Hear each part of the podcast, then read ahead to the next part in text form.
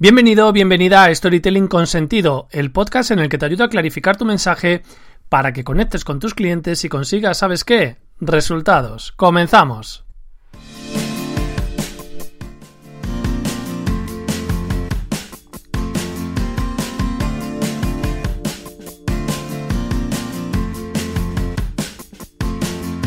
¿Qué tal? ¿Cómo estás? Yo soy Nacho Caballero y ya sabes que puedes entrar en mi página web nachocaballero.com y solicitar pues una conversación conmigo de 30 minutos.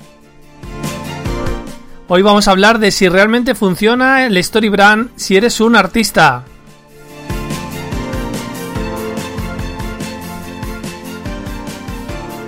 Y ahora que se termina la música me hace mucha ilusión este episodio. ¿Por qué? Porque hoy vamos a hablar de los artistas, de la gente que se dedica pues a la escritura, a la pintura, a los monólogos, como fue o ha sido mi caso durante muchísimos años, y me hace mucha ilusión este episodio porque vamos a hablar de cómo aplicar la metodología de Storybrand a este tipo de profesionales. La verdad es que cuando te dedicas a algo artístico te mm, cojeas claramente de la parte de marketing, ¿no? Es un es una forma de, o sea, no, te planteas eh, cómo tienes que hacer marketing, incluso puedes llegar a creerte que simplemente por lo que haces la gente debería comprar lo que haces, ¿no? Y no es exactamente así. Vamos a ver en qué consiste, vamos a repasar totalmente el proceso de Storybrand que hemos eh, visto hasta ahora, lo vamos a aplicar a lo que te digo, músicos, fotógrafos, escritores. Em, este episodio es para ti, ¿vale? Si pensamos, por ejemplo, en un músico, eh, hemos visto hasta ahora todo el proceso este de, de, que el cliente es el héroe, tú eres el guía, le propones un plan, le haces una llamada a la acción para que te compre y demás, ¿no? Vamos a pensar en un músico que graba un álbum. ¿De acuerdo? Y lo que tenemos que intentar evitar es como lo que hacen muchos músicos en las entrevistas, que lo único que hacen es hablar de ellos, de sus motivaciones para crear ese conjunto de 10, 12 o 14 canciones. Realmente lo que tienes que hacer si aplicas la metodología de Storybrand y quieres ser más eficaz es hablar de lo que supone para tus fans, para la gente que sigue a ese grupo. Porque ellos son los héroes, no tú. Y no es un problema solamente de los músicos, los pintores, los escritores, muchas veces asumen el papel de héroes que no les corresponde. Es bueno, en todo caso, y esto es importante, que asumas el papel de héroe en el proceso creativo. En el proceso creativo es muy importante que si tú eres un músico, haces unas canciones, realmente te sientas el héroe de esas canciones. ¿Sí? Y que tú compartas con tu audiencia y les hagas partícipe de lo que tú has vivido. ¿Vale? Em, no vas a ser un guía como, como en otros tipos de negocios, ¿no? No eres un guía como Gandalf para Frodo como Yoda para Luke Skywalker. Es más bien compartir con tus seguidores, con tus fans, tu, vulnerabilidad, tu transformación, incluso en el tema de la comedia, el reírte de ti mismo. Es muy interesante, ¿vale?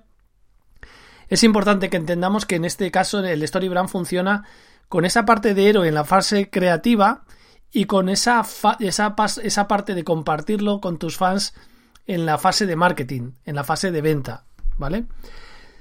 ¿Por qué digo esto? Porque cuando tú compartes algo que ha sido, bueno, pues un proceso creativo para ti, muy intenso, muy importante, es importante que esa transformación que tú has vivido la, compartas con la gente que te sigue. Decirle, tú también puedes vivir esto. Es ahí donde muestras esa empatía, esa eh, autoridad, ¿vale?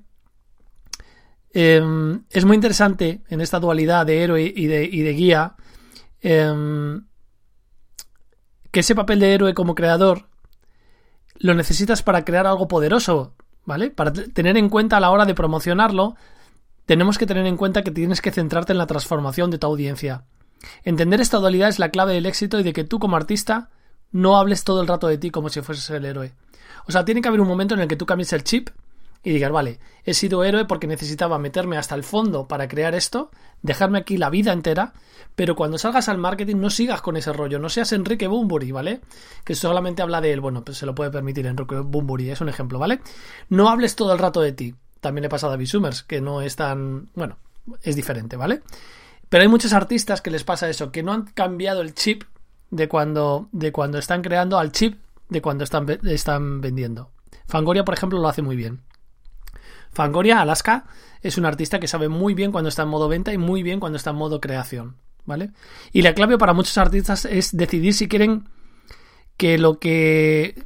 O sea, esto, esto revela la profesionalidad, ¿no? Entonces hay muchos artistas que están haciendo lo que hacen porque es un hobby y hay otros, otros artistas que empiezan a entender que necesitan del marketing.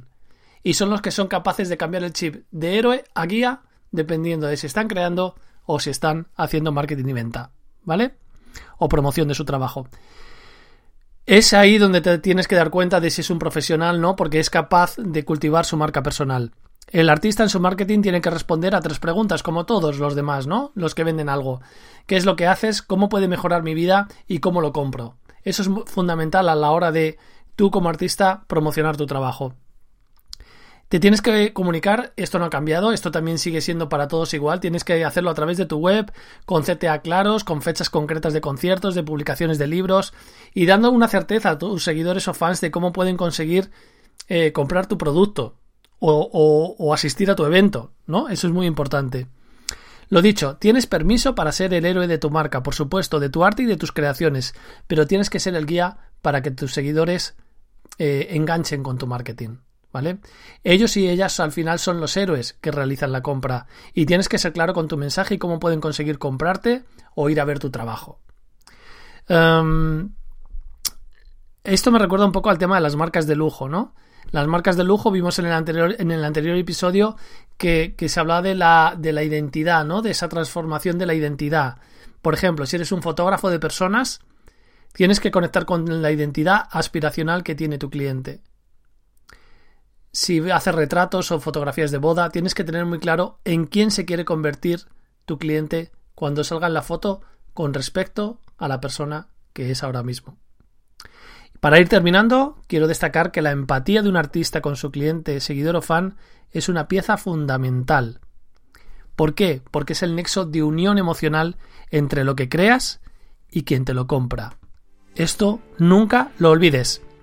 Y hasta aquí un episodio que espero que te haya gustado. Si eres un profesional de este tipo, aplica esta metodología de Storybrand. Si quieres que te ayude con ella, ya sabes que puedes entrar en nachocaballero.com y te echaré una mano encantado. Hasta aquí el capítulo de hoy. Ya sabes que me encantaría que lo compartieras, que se lo pases a alguien que lo pueda necesitar, que me dejes 5 estrellas en Apple, en Spotify, donde tú quieras.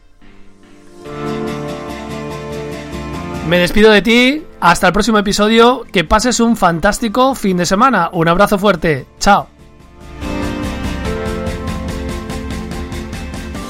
Una producción ático de podcast